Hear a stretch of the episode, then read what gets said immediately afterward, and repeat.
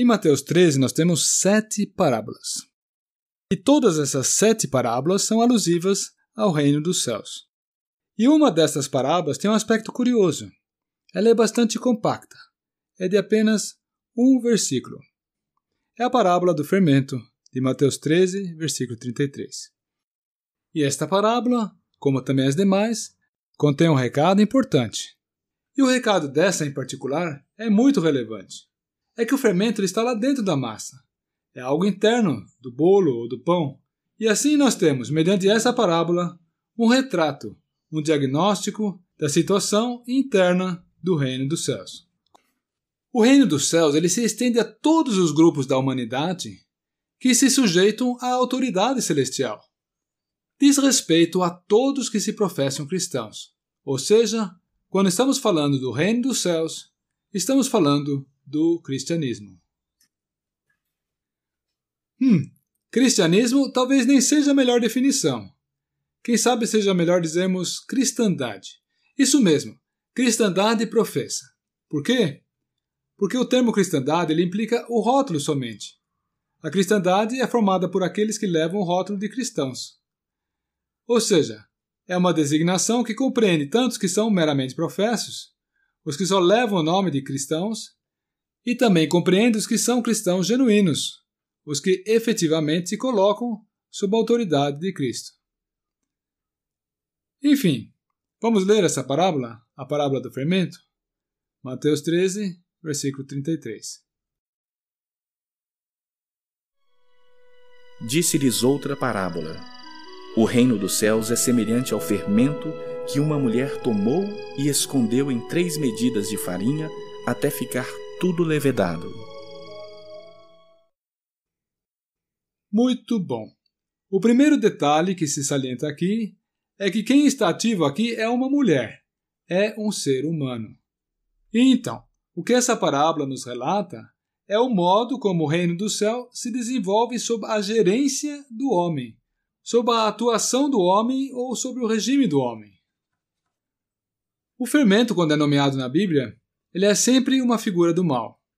Isso pode ser conferido em Mateus 6, versículo 6, 11, versículo 12, Lucas 12, versículo 1, ou nas cartas em 1 Coríntios 5, versículo 6 a 8, Gálatas 5, versículo 8. Lançai fora o fermento velho. Um pouco de fermento leveda toda a massa. No Antigo Testamento, por ocasião da Páscoa, já não poderia haver fermento em todo o território de Israel. O fermento que aqui é tomado por uma mulher e inserido em três medidas de farinha nos lembra a perdição e o mal que o inimigo provocou no reino dos céus. Na cristandade, como já havíamos visto. Mas me digam como que isso aconteceu? Foi no aspecto de misturarem filosofias humanas, doutrinas maléficas, com a pura verdade da Sagrada Escritura, com a pura doutrina cristã, revelada na Palavra de Deus. É mesmo, hein?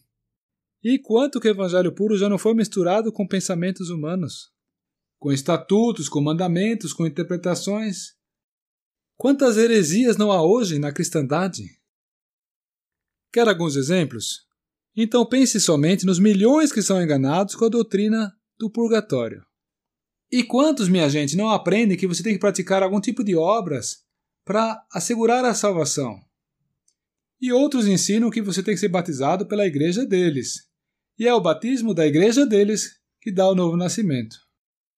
Considere-se ainda que até hoje ainda existem os confessionários, onde se confessa os pecados diante de homens, e ensina-se ainda que essa prática, agregada à participação na Eucaristia, confere o perdão dos pecados.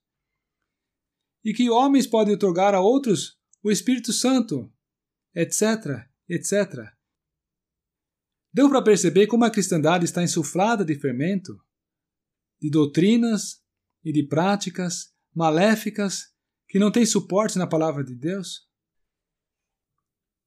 E a que conclusões efetivas nos deve levar tudo isso? A parábola do fermento nos pintou um retrato da cristandade professa, e nós vimos como ela é apóstata, maléfica e não tem a aprovação de Deus embora leve o nome de Cristo, não tem associação com a verdadeira pessoa divina. E agora eu peço a sua atenção especial para o ponto que vamos considerar. Afinal, eu o considero relevante e mandatório para aqueles que levam a sério as coisas do Senhor.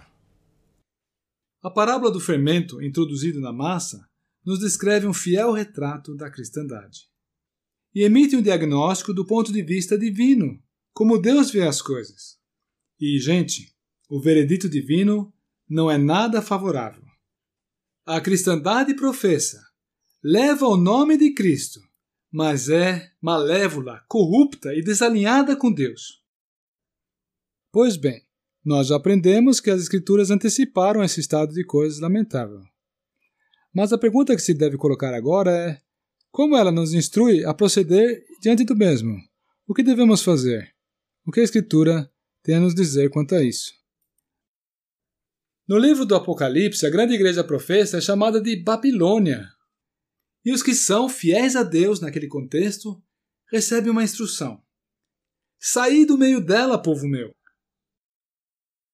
E no livro de Hebreus nós encontramos ainda uma outra conclamação semelhante a essa, a de sair, pois, após Jesus, sair fora do arraial religioso, levando o vitupério de Cristo. Ou seja, nós devemos nos dissociar do sistema religioso chamado cristandade para nos associar a Cristo, nos dissociar de um sistema e nos associar a uma pessoa. A pessoa do Senhor Jesus, o Filho de Deus, o qual é Ele mesmo a essência da vida eterna. E assim nós vemos que o caminho de Deus para o crente fiel não passa pelos sistemas religiosos. Mas isso não quer dizer que ele não vai se congregar. Sim, há um caminho divino para a reunião dos fiéis.